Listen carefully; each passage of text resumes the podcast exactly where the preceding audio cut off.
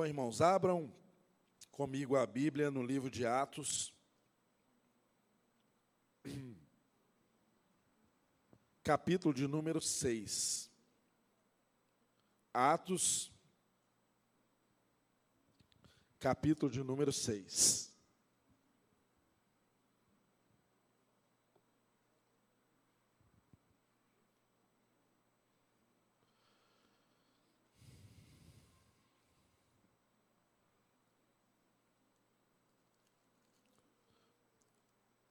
Atos dos Apóstolos, capítulo de número 6. Vamos fazer a leitura do verso 1 até o verso de número 7. Atos capítulo 6, do 1 ao 7. Naqueles dias, crescendo o número de discípulos, os judeus de fala grega entre eles queixaram-se dos judeus de fala hebraica, porque as suas viúvas estavam sendo esquecidas na distribuição diária de alimento. Por isso, os doze reuniram todos os discípulos e disseram: Não é certo negligenciarmos o ministério da palavra de Deus a fim de servir às mesas. Irmãos, escolham entre vocês sete homens de bom testemunho, cheios do espírito e de sabedoria.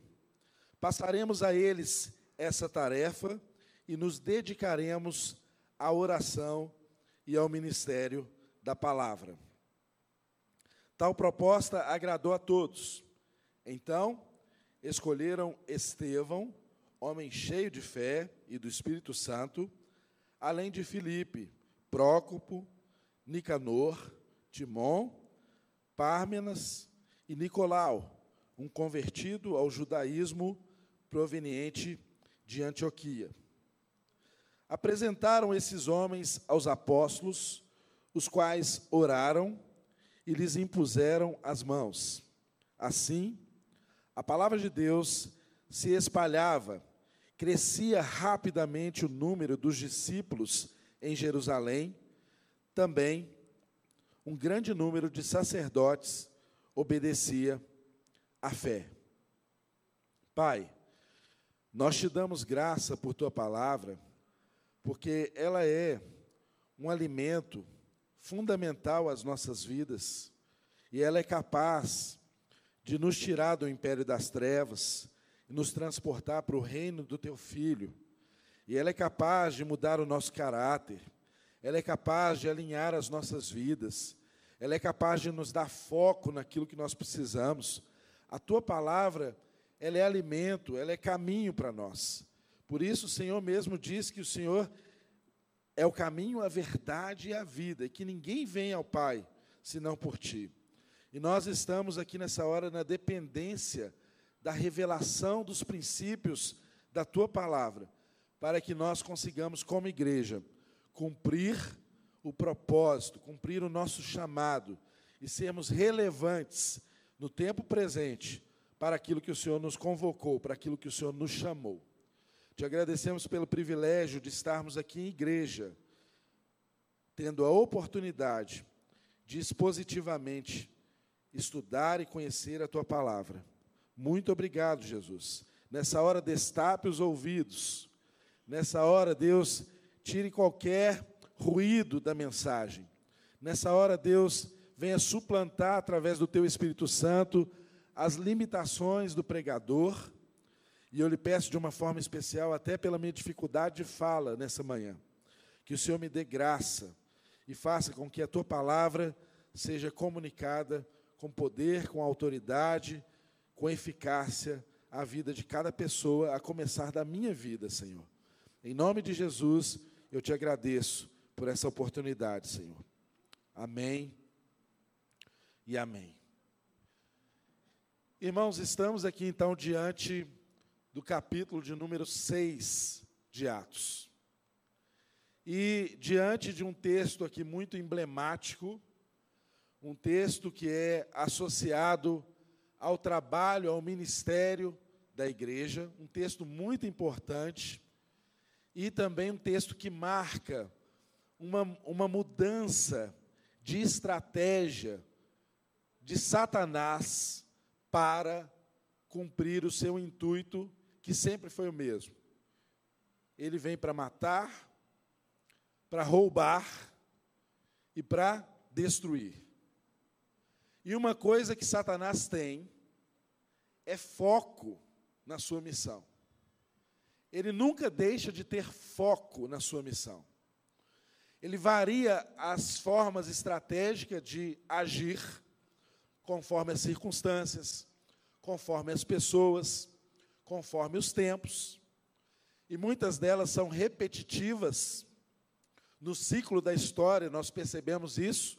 Na própria vida da igreja, nós podemos perceber isso. Satanás, ele não desiste de ser Satanás, ele não desiste de tirar a igreja do seu propósito, mas, de certo modo, ele repete as suas estratégias ao longo do tempo.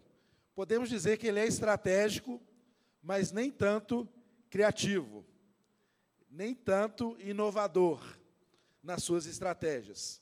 Mas eu e você precisamos de discernimento espiritual para entender as estratégias de Satanás, porque nem sempre as estratégias dele estão tão escancaradas diante dos olhos da igreja.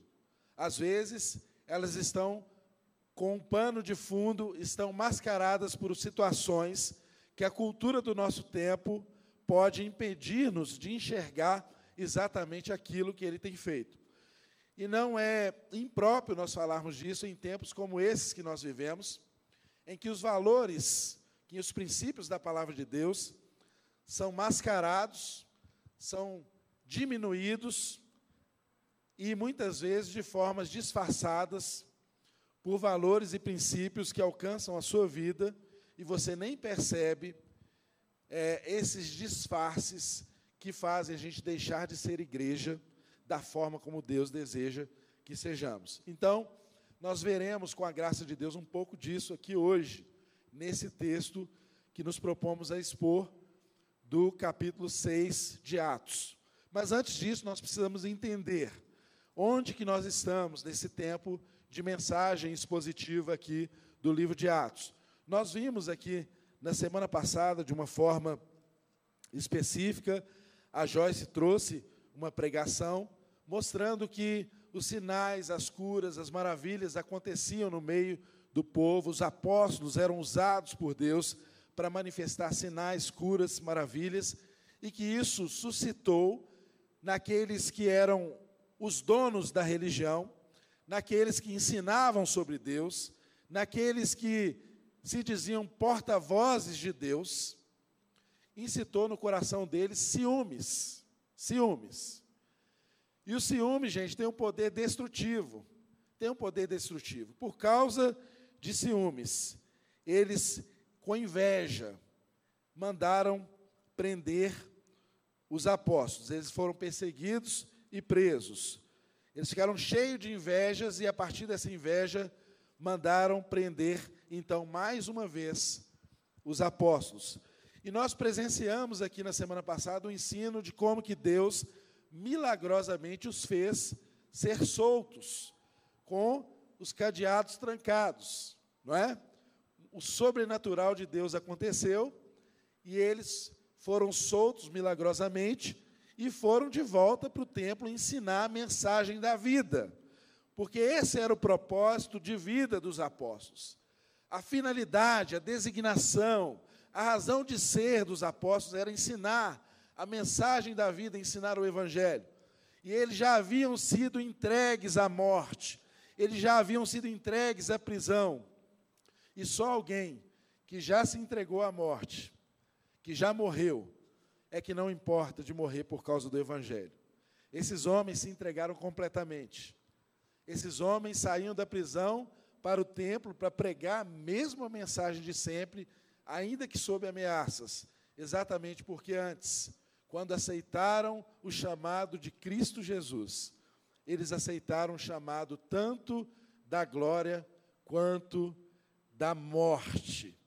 porque eles souberam e entenderam que andar com Deus implica sofrimentos que inclusive pode tirar a nossa vida, mas que a glória futura que há de ser revelada é incomparável com tudo aquilo que nós podemos sofrer e padecer por causa do evangelho. E é com essa consciência que esses homens continuaram a pregar a mensagem e, por incrível que pareça, se considerados foram considerados ali, saíram do sinédrio alegres. É o que o texto nos ensinou na semana passada, eles saíram do sinédrio alegres por terem sido considerados dignos de serem humilhados por causa do nome de Jesus. E mais uma vez, na semana passada, nós aprendemos que por causa desse nome, nós precisamos estar dispostos a sermos humilhados. Que por causa desse nome, nós precisamos estar dispostos a sermos perseguidos. Que por causa desse nome, nós temos que estar dispostos a desobedecer às autoridades quando elas nos pedem algo que infringe aquilo que Deus requer de nós. A desobediência civil, nesse caso, é justificável quando alguma autoridade exige de nós algo que seja contrário à palavra de Deus. Queriam calar a boca dos apóstolos e não fizeram isso porque eles tinham convicção do seu chamado. Então, irmãos, o que, que nós percebemos? Satanás, diante da frustração de não ter êxito em destruir o propósito da igreja por meio de uma violência física, ele já havia prendido os apóstolos, os cabeças, eles já tinham sido maltratados, açoitados mais de uma vez. E ainda o resultado de tudo isso era que o evangelho crescia e cada dia aumentava mais o número daqueles que iam sendo salvos. É assim. O evangelho é assim. Quanto mais você espreme um servo de Deus, o suco fica melhor do que a fruta. Se espremer, a coisa melhora cada vez mais. Foi assim com os nossos apóstolos, foi assim na história da igreja. Sempre que a igreja foi perseguida, a gente conseguiu obter, através da perseguição, um grande legado. E é por essa razão que essa palavra chegou a mim e chegou a você. Porque pessoas estiveram dispostas a entregar as suas vidas. Pessoas estiveram dispostas a morrer por causa do Evangelho. E aí, Satanás, então, diante da frustração, do fato de que a prisão e as ameaças não impunham aos apóstolos, a, não os fazia ficar acuados, não os fazia desistir da mensagem, não os fazia desistir de ensinar em nome de Jesus, porque eles tinham um problema grande com o ensino em nome de Jesus. Eles tinham um problema grande com o ensino da ressurreição de Jesus. E então Satanás começa então a trazer uma nova estratégia. Ele foi violento, ele prendeu, ele açoitou, ele tentou de fora para dentro atingir a igreja, depois ele tentou de dentro para fora criar dentro da igreja com o episódio que nós aprendemos de Ananias e Safira. A corrupção, a fraude, o engano, pessoas querendo apresentar-se como quem estava doando algo que de fato não estavam, não é? E Deus tratou daquilo de uma forma muito radical no episódio de Ananias e Safira, ou seja, de fora para dentro ou de dentro para fora, as portas do inferno nunca prevaleceram e nunca prevalecerão contra a igreja do Senhor Jesus. Isso é motivo para a gente glorificar a Deus eternamente. Nós estamos, irmãos, em algo que é indestrutível. Se você faz parte da igreja, se você é membro do corpo de Cristo, saiba que você está em algo cujo projeto não é passageiro, não é efêmero, não é perecível, não é corrosível, é algo que dura para sempre, é eterno. Satanás nunca vai destruir a igreja do Senhor. E se nós somos igreja do Senhor, ele nunca vai conseguir nos destruir. Isso não quer dizer que não, seja, serão, não seremos perseguidos. Isso não quer dizer que talvez o nosso corpo seja dado, a nossa vida seja tirada. Mas nós temos a vida eterna, nós estamos naquele que é a vida e não naquele que tem a vida. Nós estamos naquele que é a vida. Nada pode destruir esse propósito. Isso é a identidade do ser igreja. Se eu e você entendermos isso, o nosso coração se enche de ousadia e de coragem para testemunhar a fé cristã, mesmo diante de grandes oposições. E o que que Satanás começa a fazer então? Ele começa a mudar a sua estratégia. Sempre com o mesmo propósito, de destruir a igreja. Mas como que ele faz? Se não deu certo com a violência, se não deu certo com a fraude, ele tenta uma outra situação, muito comum, inclusive, nos nossos dias.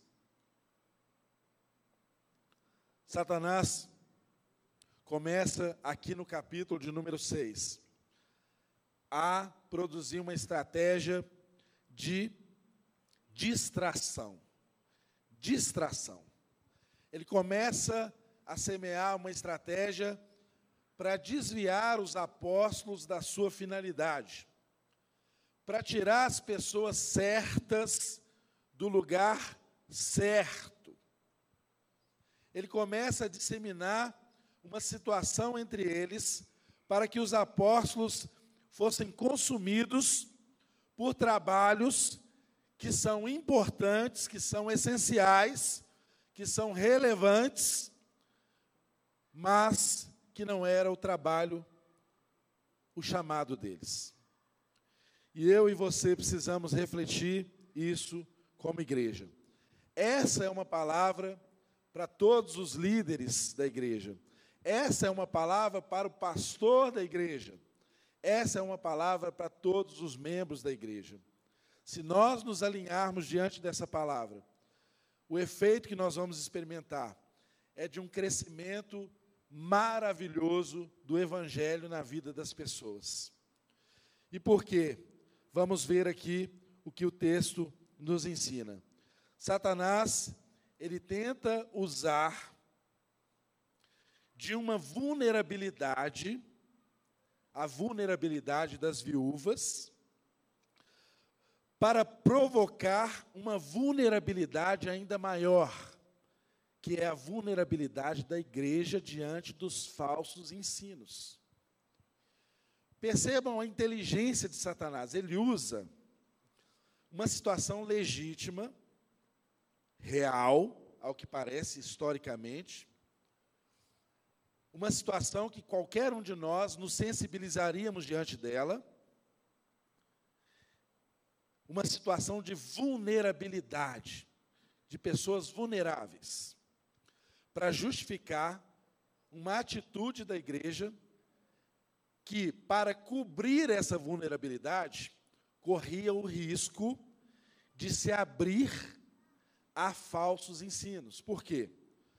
porque os apóstolos tinham um sério risco de se desviarem da função para a qual eles foram chamados.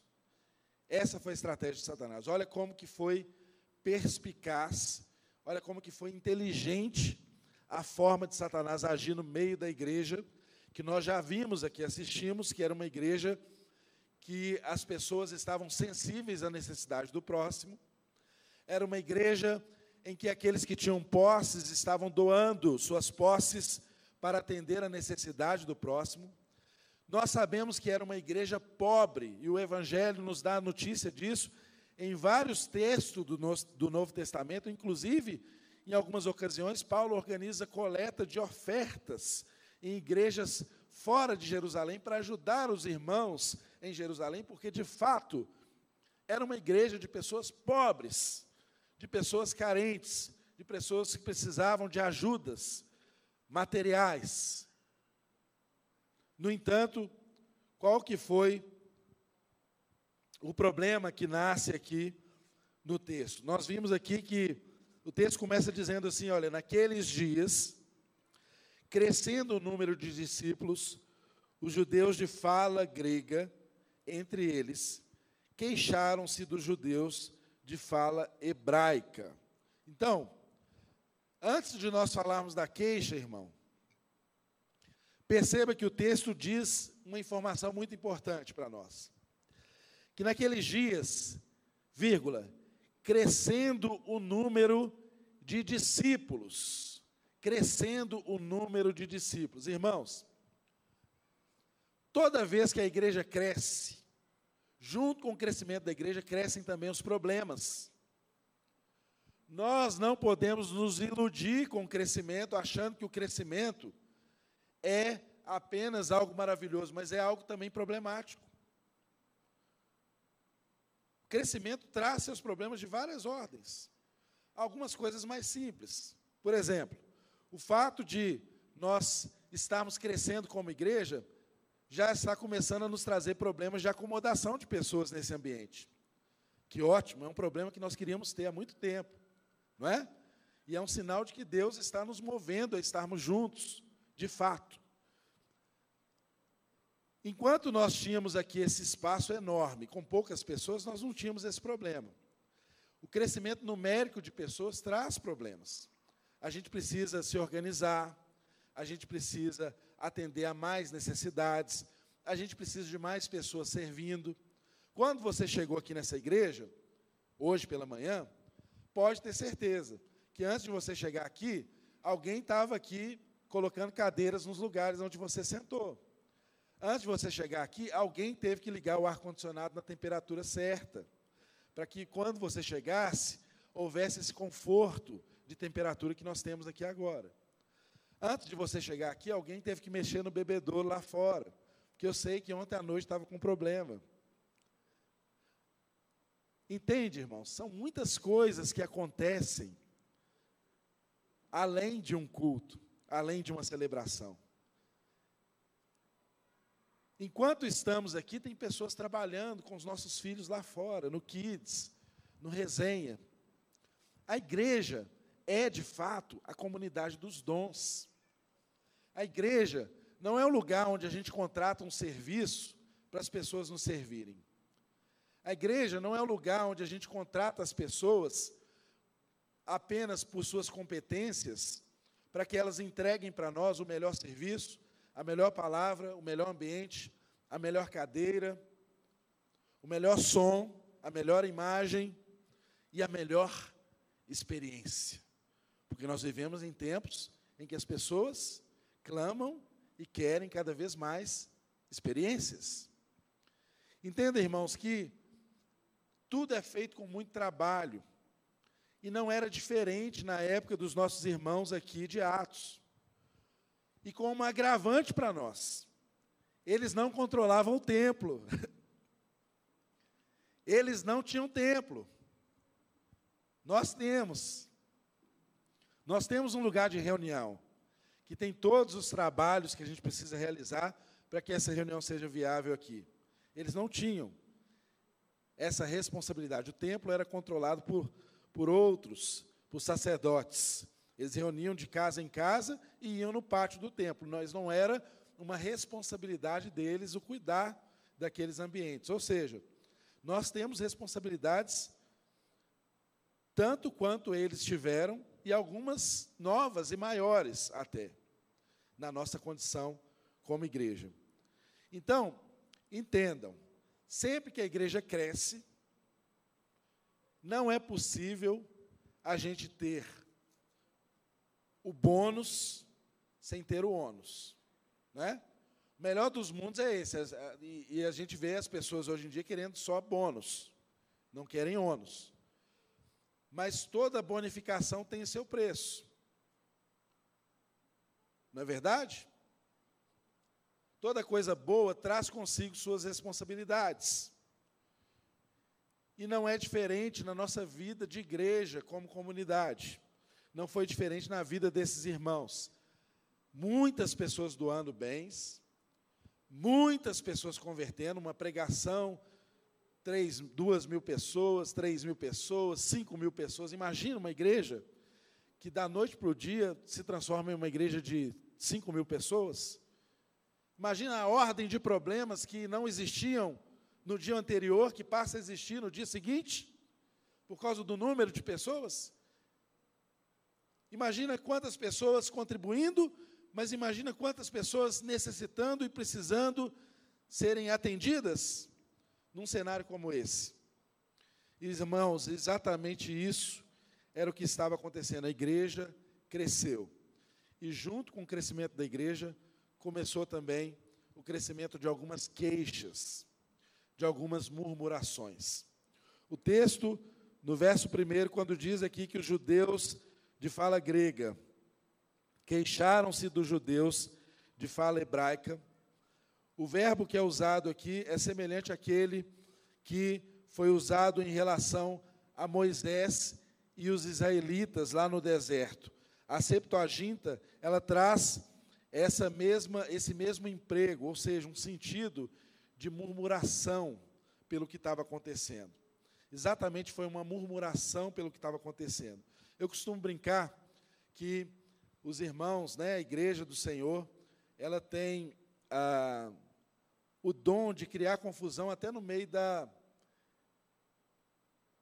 dos recursos, das bênçãos, porque a discussão que estava acontecendo ali era por causa das ofertas que estavam sendo divididas, né? das necessidades sendo atendidas. Percebam, irmão, que a discussão não era por falta de recurso.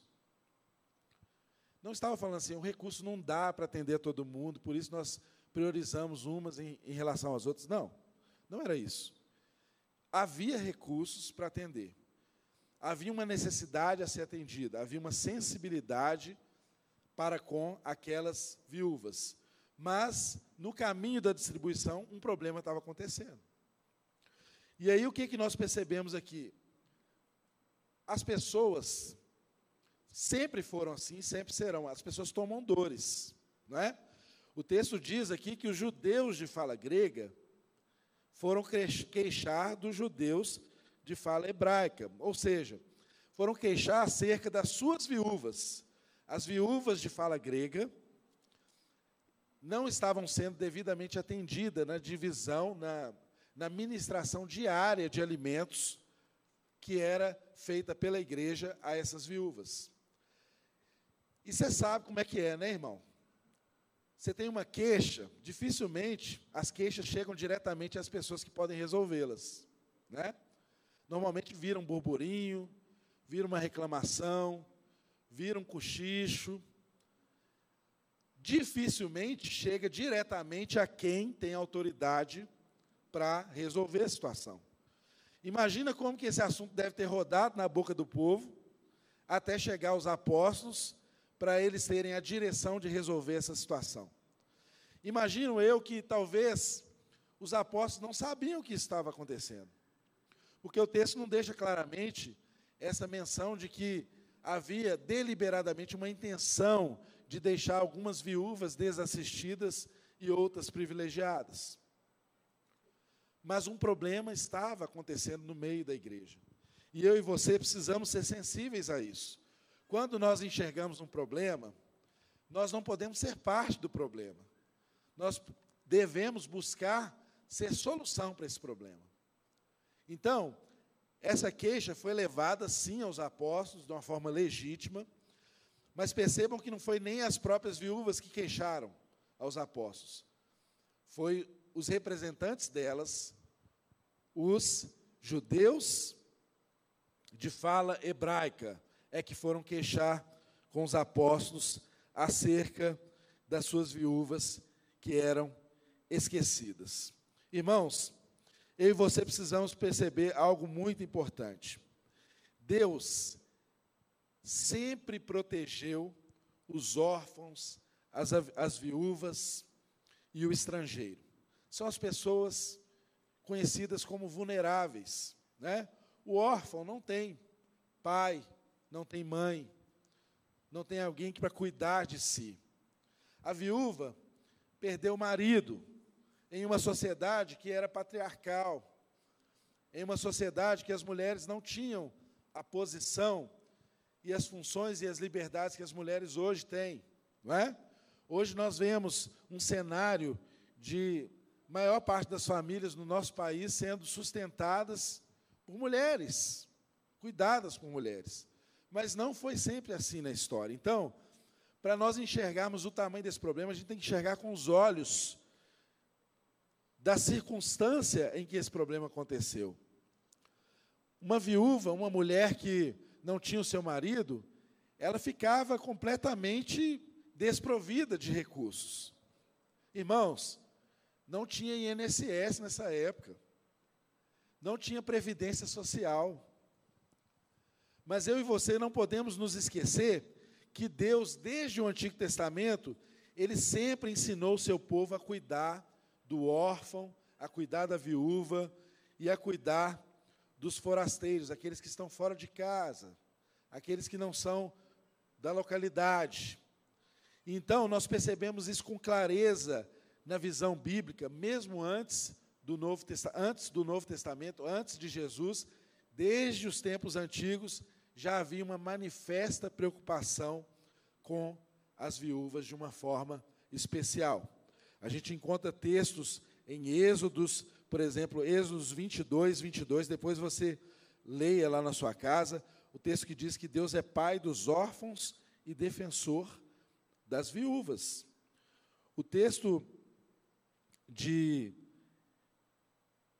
de Êxodos, esse que eu acabei de citar, ele reforça um problema que estava se agravando ali diante dos apóstolos. Por quê? Quando você não defende a causa de uma viúva, você está ofendendo a Deus.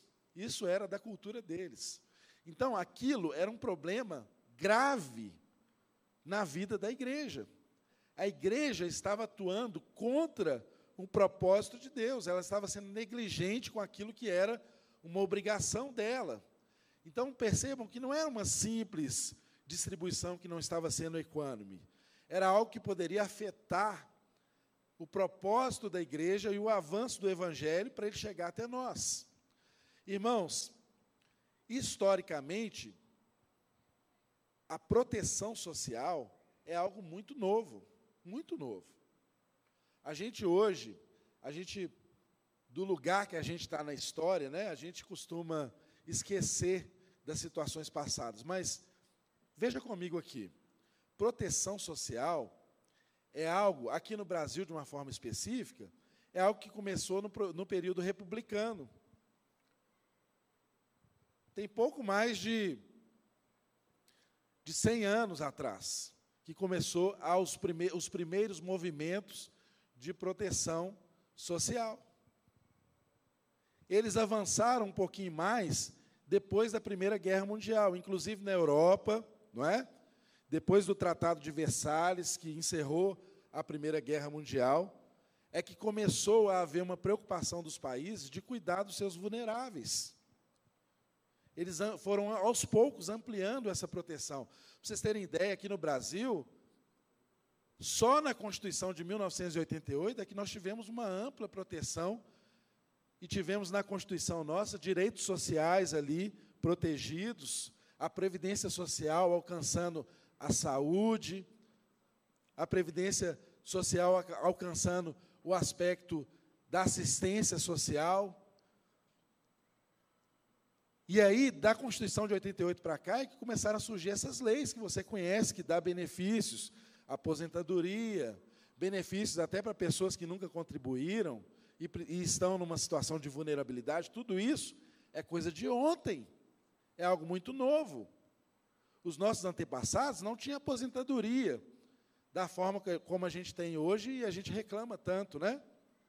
É claro que é possível melhorar, mas eu estou dando para vocês um cenário de qual que era a situação, qual que é a situação nossa e qual era a situação naquela ocasião. Não existia absolutamente nada. Pessoa que não tinha um familiar estava desvalida. E aí, para vocês terem uma ideia de como que é a igreja, não é? As pessoas nos dias de hoje costumam falar que a igreja tem valores antigos, retrógrados, que a igreja é, precisa se modernizar e tudo mais, e querem fazer isso com a palavra de Deus. Eu convido você a abrir a sua Bíblia aí em 1 Timóteo, 1 Timóteo, capítulo 5. Vamos dar uma passada rapidamente no texto aí. Do verso 3 ao verso de número 8, tem algumas informações importantes que dão para nós uma dimensão desse contexto cultural e bíblico que nós estamos tratando aqui. Olha, olha o que está escrito aí, olha. O apóstolo Paulo escrevendo a Timóteo.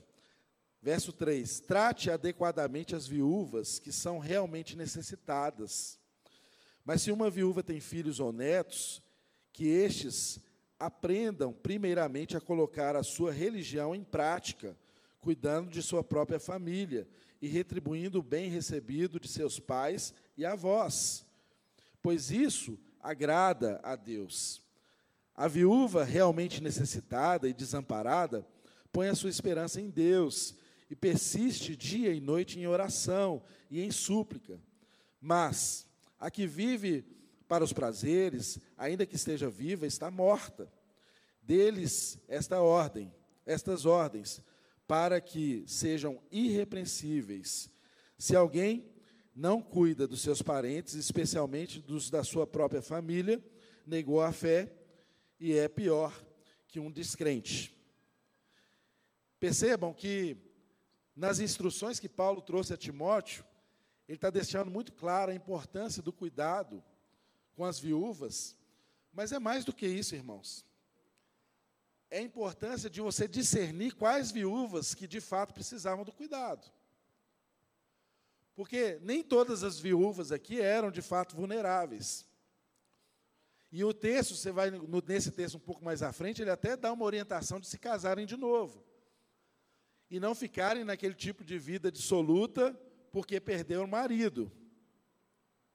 Então, Paulo faz uma seleção aqui, faz um corte, e dá uma orientação, e isso aqui é uma, uma amostra para nós de como que a igreja, também aqui na ótica do Novo Testamento, tinha uma preocupação com cuidado com os vulneráveis, e aqui, de uma forma específica, o cuidado com as viúvas.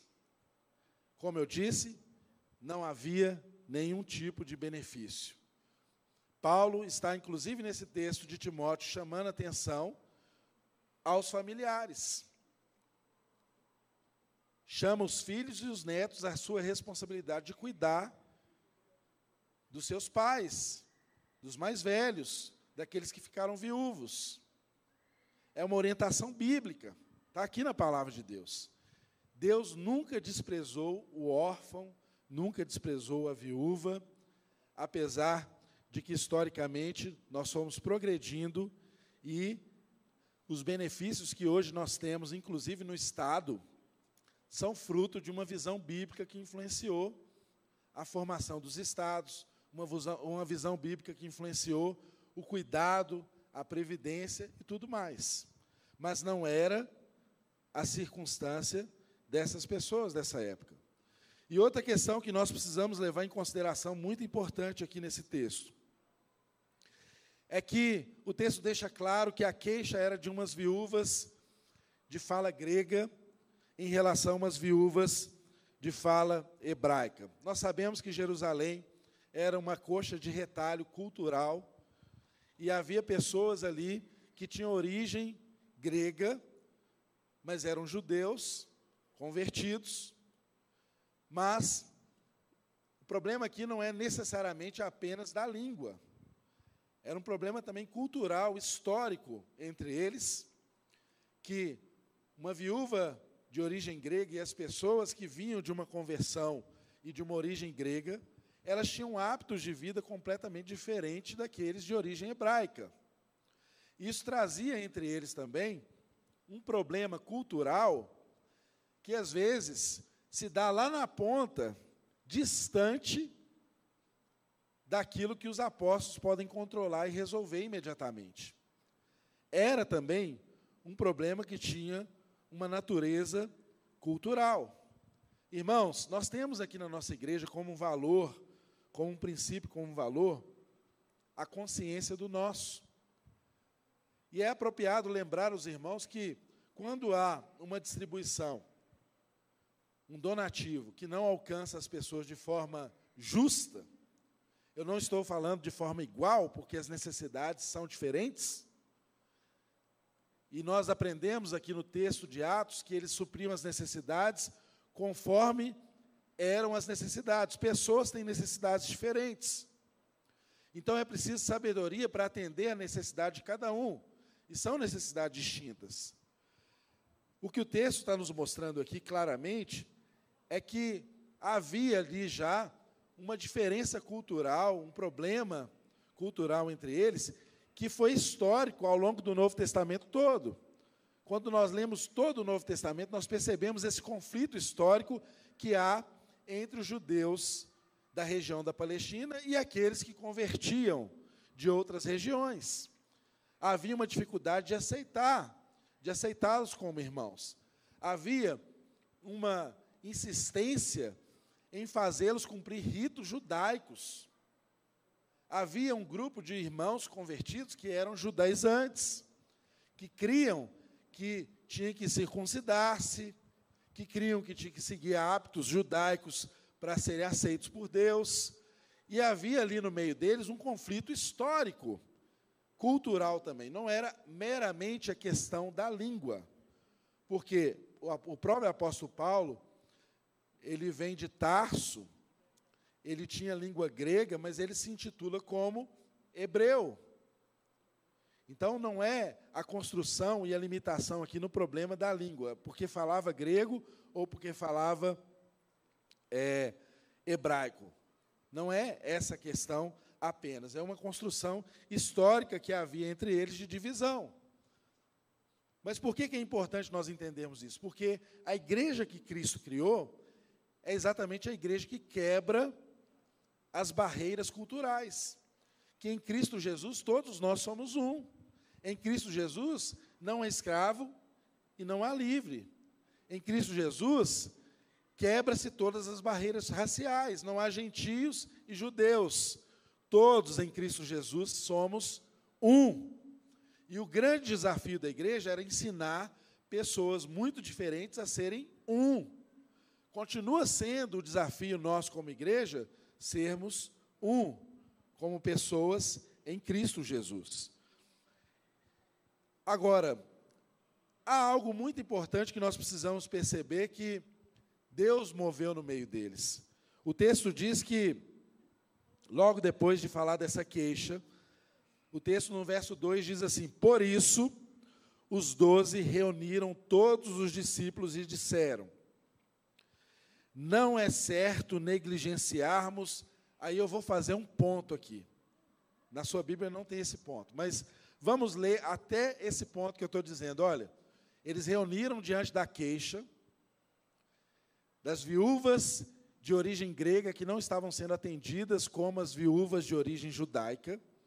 E aí os apóstolos então se reuniram, os doze se reuniram com os discípulos e disseram: não é certo negligenciarmos três pontinhos. Como você completaria essa frase?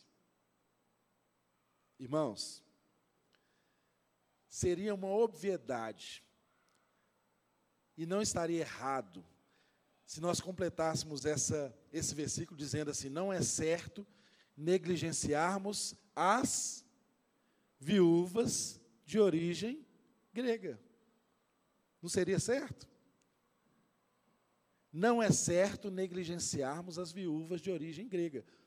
Eu quero que você preste muita atenção nesse ponto. Sabe por quê, irmãos? Porque está aqui uma estratégia do diabo que tira os nossos olhos espirituais e faz a gente enxergar as coisas apenas no nível natural. Percebam, culturalmente falando, era muito fácil você enxergar uma diferença histórica e cultural e até de língua entre pessoas que eram muito diferentes. Uma pessoa que tem uma cultura grega, ela tem uma cultura muito diferente de uma cultura judaica. É muito, é um conflito cultural é muito diferente e muito aparente. E é muito fácil diante dessa constatação nós entendermos por um senso de justiça que é uma necessidade legítima havia de ser atendida, que aquelas viúvas de origem grega não podiam ser desprezadas, na alimentação diária. Não era igual o nosso sacolão solidário que a gente faz de 15 em 15 dias. Era uma alimentação diária. Imagina a logística disso, gente. O que é organizar a alimentação diária para um monte de gente. Percebam, irmãos, que aí que está o perigo de nós termos olhos apenas culturais e desprezarmos a ferramenta que o Espírito Santo de Deus dá para a igreja, que é o discernimento espiritual. Os apóstolos não completaram a frase da forma como eu disse. Percebam, o texto diz: não é certo negligenciarmos o ministério da palavra de Deus a fim de servir às mesas. Entendam, irmãos, que se nós olharmos apenas por nosso senso de justiça, se nós olharmos apenas pela nossa razoabilidade e o nosso entendimento da cultura, a gente percebe e resolve esse problema. Em dois palitos. Os apóstolos iam dar ordem. Não, vão distribuir de forma certa. Não despreze as viúvas de origem grega. Pronto, resolvido.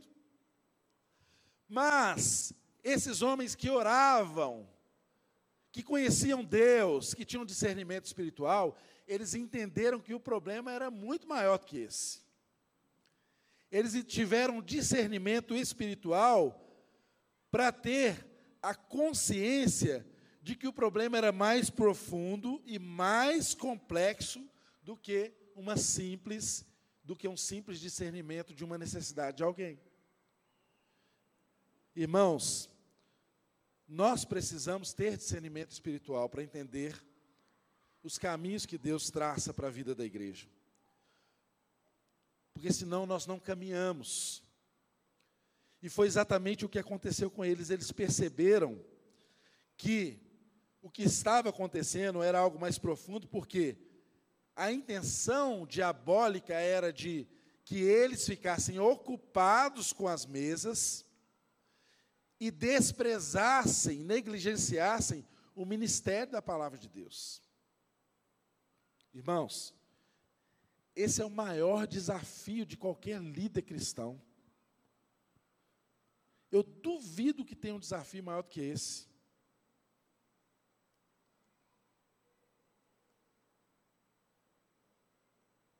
Apesar de nós entendermos e sabermos desde os apóstolos que os dons são distribuídos para a igreja, cada um tem a sua função, é extremamente difícil. O texto que nós estamos pregando nessa manhã tem como título Foco na Carreira. A coisa mais complexa é você se concentrar exatamente naquilo que você foi chamado para fazer. Ainda mais no ambiente de igreja. Isso é muito sério, irmãos, porque se a gente olha as coisas só no nível natural, a gente acha que é só distribuir os alimentos e resolve o problema. Os irmãos estão compreendendo? Eu estou batendo muito nessa tecla, é exatamente por isso. A igreja caminha com discernimento espiritual. Eles tiveram discernimento espiritual que o problema, o buraco era mais embaixo. O problema era mais grave. A estratégia de Satanás foi sutil. Porque Satanás usou de algo legítimo, gente, gente vulnerável, gente que precisa de ajuda gente que precisa de alimento e está sendo desprezada pela igreja. Os apóstolos poderiam ser tentados a entrar de cabeça em resolver esse problema. E eles se desviariam do ministério da palavra. Eles se desviariam da função de ensinar a palavra, de pregar a palavra e do ministério da oração. Da oração e do ensino da palavra, que era o chamado. Não se esqueçam que o chamado deles era testemunhar o que eles viram e ouviram de Jesus. Não era ficar servindo às mesas. E, irmãos, eu e você precisamos compreender isso. Não quer dizer que servir às mesas seja algo menor do que o ensino da palavra. Não é isso. O que o texto está nos mostrando é que a preocupação era legítima. O que o texto está nos mostrando é, é que era preciso atender a necessidade das viúvas, sim. Elas eram vulneráveis. E não atendê-las era trabalhar contra Deus. Mas a pessoa certa no lugar certo. É um outro valor que nós temos aqui na nossa igreja. Cada um faz a sua função. Igreja é comunidade dos dons. Os apóstolos não podiam se desviar da sua função principal de pregar e ensinar a palavra para cuidar da distribuição dos alimentos. Irmãos, e dá trabalho cuidar dessas coisas. Eu posso imaginar, porque eu ajudo os irmãos a organizar o Ministério na Ação Social da nossa igreja, que a gente faz de 15 em 15 dias. Dá trabalho, tem equipe que vem aqui para preparar, tem equipe que, eh, eh, que faz compra, tem gente para distribuir, tem a preocupação de saber se quem está recebendo de fato é quem precisa, organizar as pessoas que vão receber. Imagina, gente, o tamanho da encrenca que estava na mão dos apóstolos diante do, do crescimento da igreja. Imagina como eles gastariam horas e horas para saber se estavam distribuindo de forma certa para as pessoas certas atendendo às necessidades legítimas. Imagina quantas pessoas estariam ali furando a fila que não eram viúvas, carentes e necessitadas. Imagina quantos irmãos nossos receberam benefício do governo sem necessidade, há pouco tempo atrás. Gente que não era elegível ao benefício e estava recebendo. Imagina se o Bolsonaro tivesse que ir para a fila e controlar pessoa por pessoa, ver se ela tinha os pré-requisitos ou não, criar as estratégias de distribuição desses recursos. Irmãos, o ministério da palavra seria negligenciado. É simples assim. As mesas são importantes, sempre serão. A igreja sempre tem que atender a necessidade dos seus membros. Necessidades. Não são luxos, são necessidades. Necessidades materiais reais. Mas o ministério da palavra nunca pode ser desprezado. E isso nós aprendemos aqui com homens que tiveram discernimento espiritual. Então, nós entendemos aqui qual foi o problema. Agora, qual foi a solução que Deus deu aos apóstolos para resolver esse problema?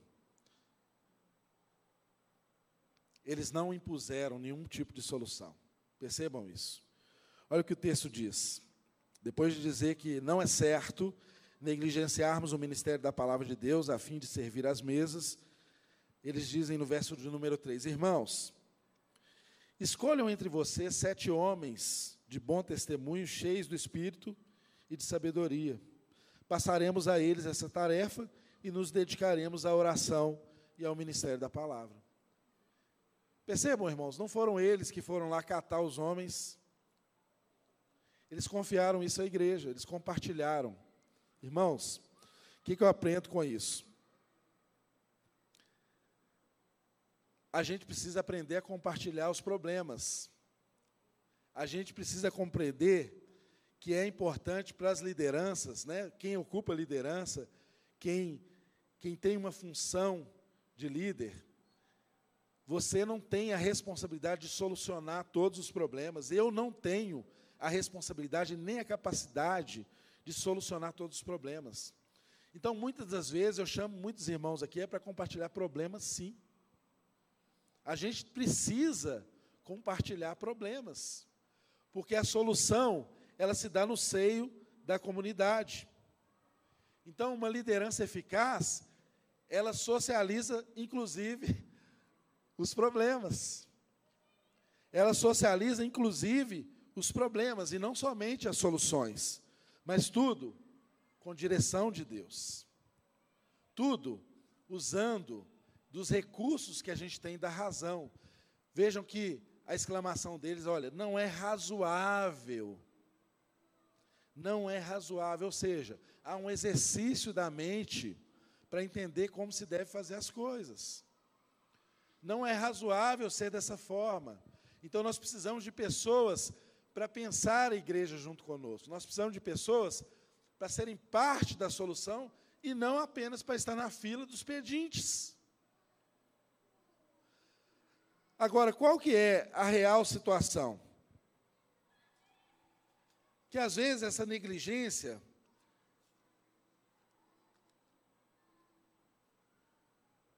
ela acontece por duas razões básicas. Às vezes, um líder, ele tem o hábito de concentrar nele todas as decisões, todas as tarefas, ele é centralizador. Tem uma característica de centralizador. E aí ele precisa ser trabalhado nisso, porque senão ele vai morrer pela igreja quando aquele que tinha que morrer pela igreja já morreu e ressuscitou. Não precisa de ninguém mais morrer pela igreja.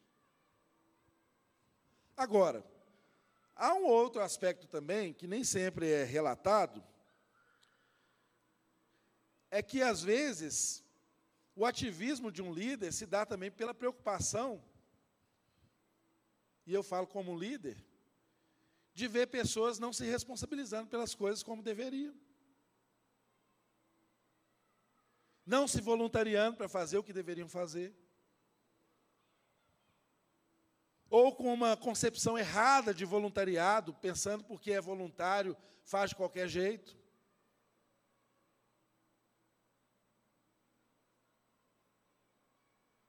Você ter 200 pessoas e, e meia dúzia que pega o boi pelo chifre.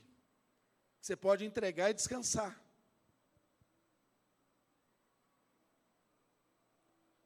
Será que isso é um problema apenas do líder? às vezes é um problema que precisa ser compartilhado. Porque há um perfil de igreja também que é uma igreja cliente, que quer chegar no ambiente com a temperatura tal, que o ministro do louvor tem que ministrar a canção, se desafina um pouquinho, aquela igreja não serve, não é? Eu lembro do pastor Jeremias pregando uma vez, ele falando dos irmãos da igreja que ele falando para um congresso de pastores. Ele falando dos irmãos da igreja que queria que, que o pastor trouxesse um sermão toda semana, igual o, o Hernandes Dias Lopes. Aí ele falou: olha, valorize o seu pastor que está lá toda semana com você, porque o Hernandes prega uma semana numa igreja, na outra semana ele está na outra, e ele é amigo do Hernandes, gente. Não, ele não falou isso com, no sentido pejorativo, não. Mas o que é difícil às vezes é você né, lá no casamento, conquistar a mesma mulher todos os dias. Na relação, é você trazer o alimento para a mesma igreja toda semana. Porque, essencialmente, a nossa pregação é a mesma toda semana. A gente fala das mesmas coisas aqui. Só o Espírito de Deus pode fazer isso. Então, onde que está esse problema? Não sei. Mas nós precisamos compartilhar esse problema e encontrarmos juntos a solução disso. Será que tantos pastores, líderes estão cansados e sobrecarregados porque são essencialmente centralizadores? Ou porque estão em uma igreja em que as pessoas têm um padrão de serviço, que elas exigem esse padrão de serviço e sentam e esperam por esse padrão de serviço? Você já percebeu que às vezes na nossa reunião a gente tem alguns apuros aqui para atender algumas necessidades no corpo diaconal? A gente precisa de voluntários.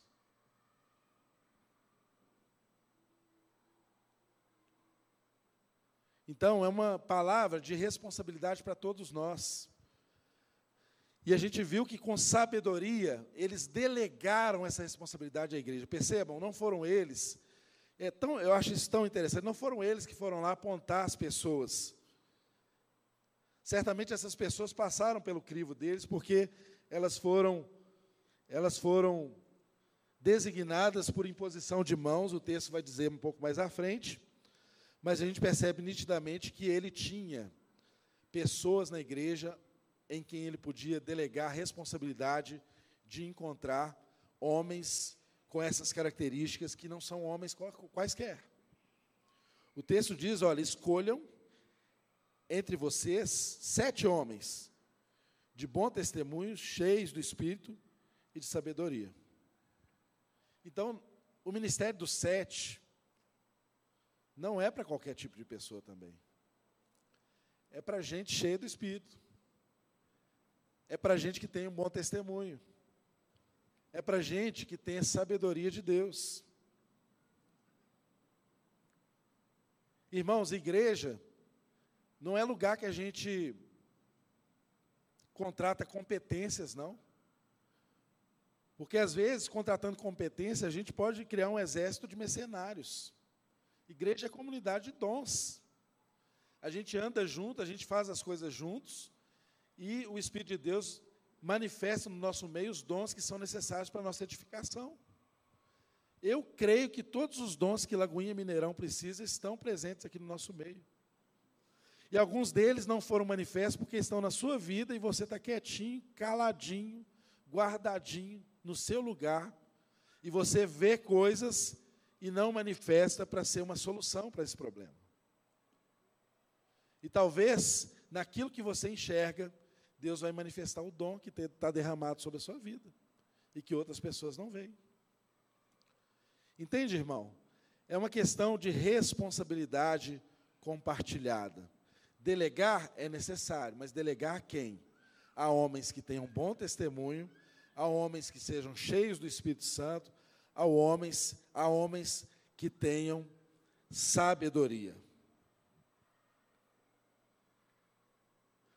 O texto nos mostra a solução e para final, para finalizar, a gente entende que o texto nos mostra aqui um princípio muito claro.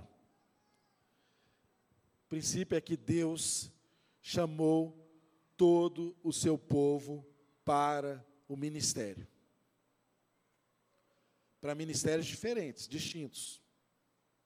Uns são chamados para o ministério da palavra, outros são chamados para as mesas.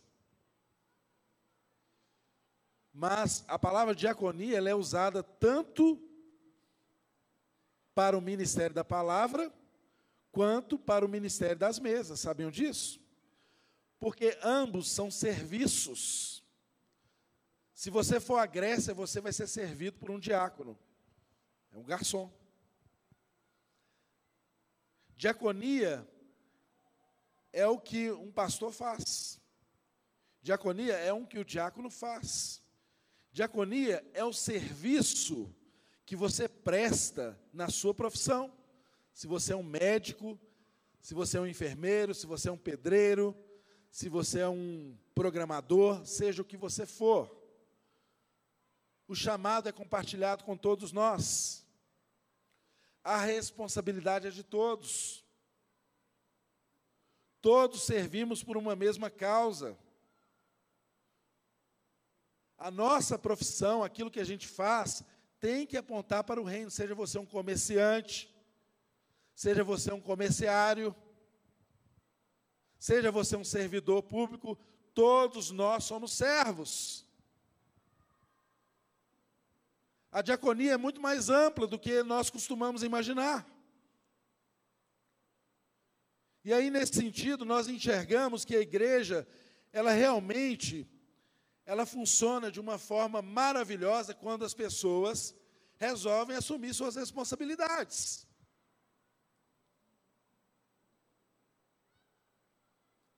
Porque o que o texto nos ensina aqui para finalizar é exatamente isso. Ele dá uma lista de nomes, aqui um deles, alguns deles se tornarão famosos no Evangelho. Já estou encerrando, mas o texto diz aqui, olha, verso 5: tal proposta agradou a todos, ou seja, houve um, um consenso comunitário. A proposta dos apóstolos agradou a comunidade. Ou seja, não foi uma imposição deles, foi uma proposta agradou a comunidade, acharam bem. Ou seja, o Espírito de Deus age no meio da comunidade. Não é doze especiais que determinam tudo e tudo acontece daquela forma. Eles se agradaram da proposta. E aí, o texto diz: então escolheram Estevão, homem cheio de fé e do Espírito Santo, além de Filipe, Prócopo, Nicanor, Timon, Parmenas, é, Nicolau, um convertido ao judaísmo proveniente de Antioquia. E levaram eles para apresentar aos apóstolos. E é interessante que o primeiro deles aqui, Estevão, tem uma vírgula e uma frase explicativa, uma, uma frase apositiva, depois do nome Estevão, né? Homem cheio de fé e do Espírito Santo. E depois nós vamos ver ao longo das mensagens seguintes por que, que esse homem era cheio de fé e cheio do Espírito Santo de Deus. E o texto nos ensina aqui então que eles foram apresentados aos apóstolos, os quais oraram, lhes impuseram as mãos. E o resultado de tudo isso, irmãos, o resultado. O resultado de quê? O resultado de uma estratégia de Satanás que desencadeou na igreja um senso, um discernimento espiritual que fez enxergar além do que a naturalidade das coisas poderiam mostrar, levou as pessoas a um senso de responsabilidade, aguçou o senso comunitário, precisamos cuidar uns dos outros, precisamos dividir o trabalho, e qual que foi o resultado de tudo isso? Verso 7 diz: Assim, a palavra de Deus se espalhava e crescia rapidamente o número de discípulos em Jerusalém. E também um grande número de sacerdotes obedecia à fé. E aí, se a palavra de Deus fazia crescer o número de pessoas, volto na introdução da mensagem. Crescia também o número de problemas. Quer uma igreja sem problemas?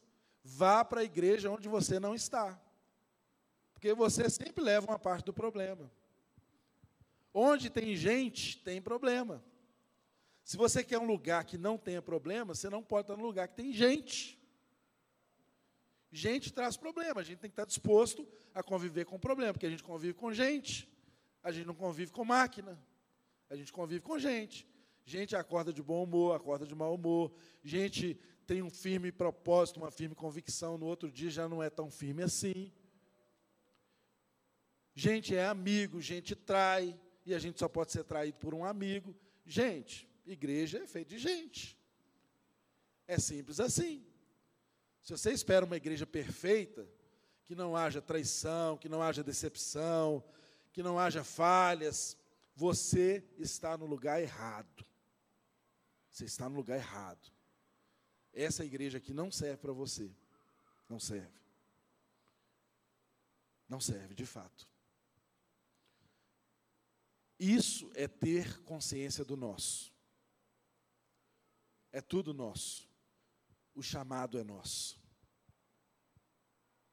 O novo homem em Cristo Jesus é a igreja.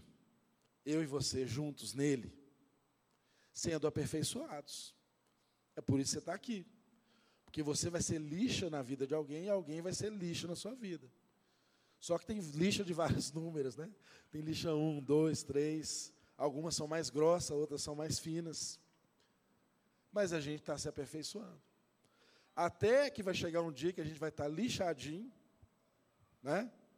E aí Jesus vai poder nos buscar, nos colher, né?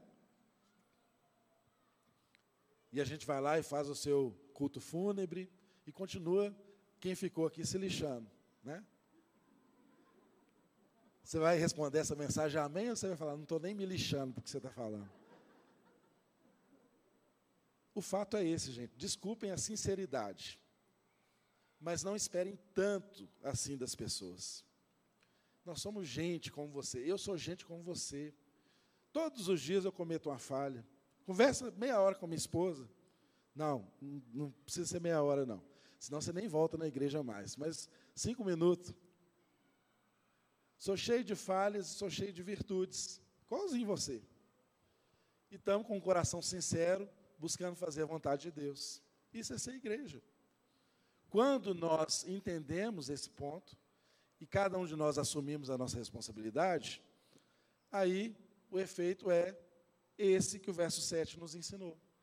A igreja cresce, as pessoas convertem, porque é um ambiente inclusivo, é um ambiente que não busca pessoas perfeitas, é um ambiente que as pessoas imperfeitas têm lugar e são chamadas às correções, aos aperfeiçoamentos, mas ela sabe que ela é amada, enquanto ela cresce, ela está sendo amada, e aí a igreja cresce, a igreja cresce, transforma, influencia, e os outros problemas vêm de outras ordens, de outras naturezas. E outras pessoas aparecem para solucionar esses problemas. A igreja nunca será desprovida de dons, irmãos. Entendam isso. Todos os dons que nós precisamos, o Espírito de Deus nos dá. Tá tudo aí. Pode olhar para o seu lado aí que tem um dom aí do seu lado. Uma pessoa dom. Tá tudo aqui para tudo que Deus deseja que aconteça, venha a acontecer. É simples assim. Fique de pé no seu lugar. Vamos orar.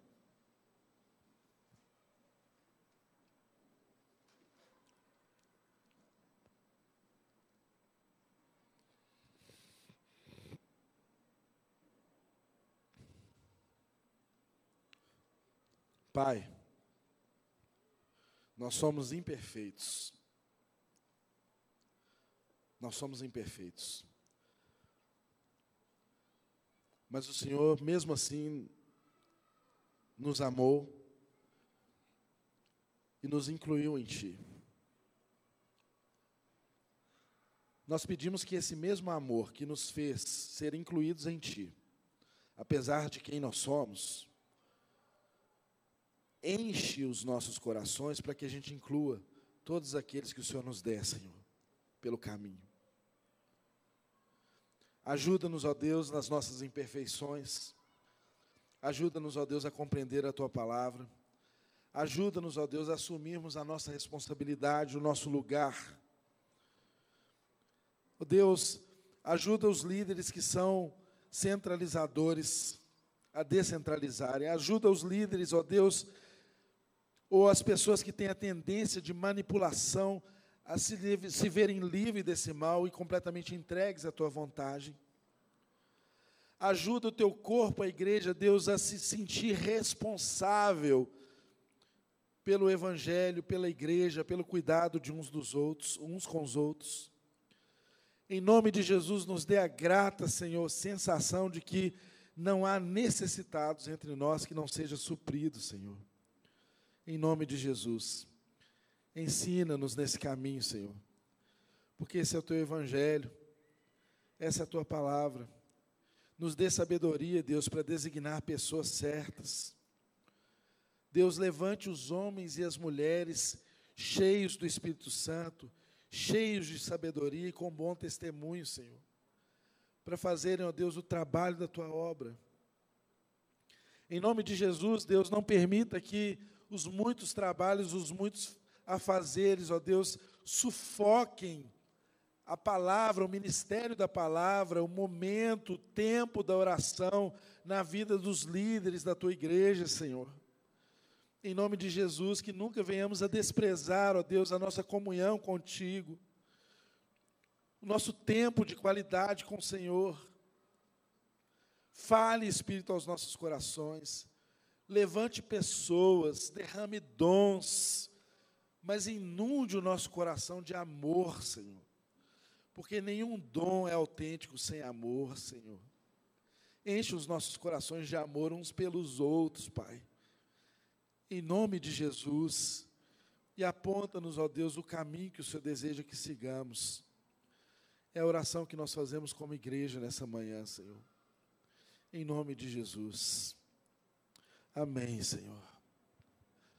Se você está aqui presente nessa manhã e nunca teve a oportunidade de pedir a Jesus para ser o condutor da sua vida, aquele que toma as rédeas e dá as direções, aquele em quem você pode confiar sua vida, o seu caminho. E se você nessa manhã deseja fazer essa entrega plena e total a Ele, olha, eu quero dizer para você que tem um exército de pessoas aqui nessa igreja que quer te ajudar. Tem um exército de pessoas aqui nessa igreja que anda por esse caminho e quer te dar a mão e andar junto com você. Mas você precisa tomar uma atitude. Confesse a Jesus Cristo como Senhor e Salvador da sua vida. E aí você vai experimentar algo que você nunca experimentou. Eu quero convidá-lo, se você está presente nessa reunião e quer aceitar a Jesus Cristo como seu único e suficiente Salvador, para sua vida ser de fato transformada, você vai me procurar aqui no final da reunião. Nós vamos orar juntos e nós vamos trilhar um caminho juntos, porque Deus morreu por você. Você tem um valor para Deus. Você não é um lixo. Você tem valor para Deus. E Ele quer te dar uma vida plena. Não resista à voz do Espírito Santo de Deus se Ele hoje falou o seu coração. De igual modo, se você que está aqui presente, apesar de conhecer a palavra de Deus, tem andado longe dos caminhos do Senhor, você se desviou, e o Espírito fala isso ao seu coração, se reconcilie hoje mesmo com Deus. E você pode se reconciliar fazendo uma oração no seu lugar. Mas eu tenho absoluta convicção de que se você se reconciliar com Deus no seu lugar, mas vir aqui à frente e orar conosco, a firmeza do seu compromisso vai ser muito maior. E nós nos dispomos a te ajudar também. Vem aqui nos procurar. Se você quer voltar aos caminhos de onde você nunca deveria ter saído. Seja livre em nome de Jesus. Quanto ao mais, meus irmãos, que toda a graça de Deus seja sobre a sua vida, que você tenha uma semana de manifestações maravilhosas do poder de Deus. Que você possa chegar aqui no próximo final de semana testemunhando de como Deus tem falado, transformado a sua vida. Em nome de Jesus, vá na graça e vá na paz do Senhor. Amém.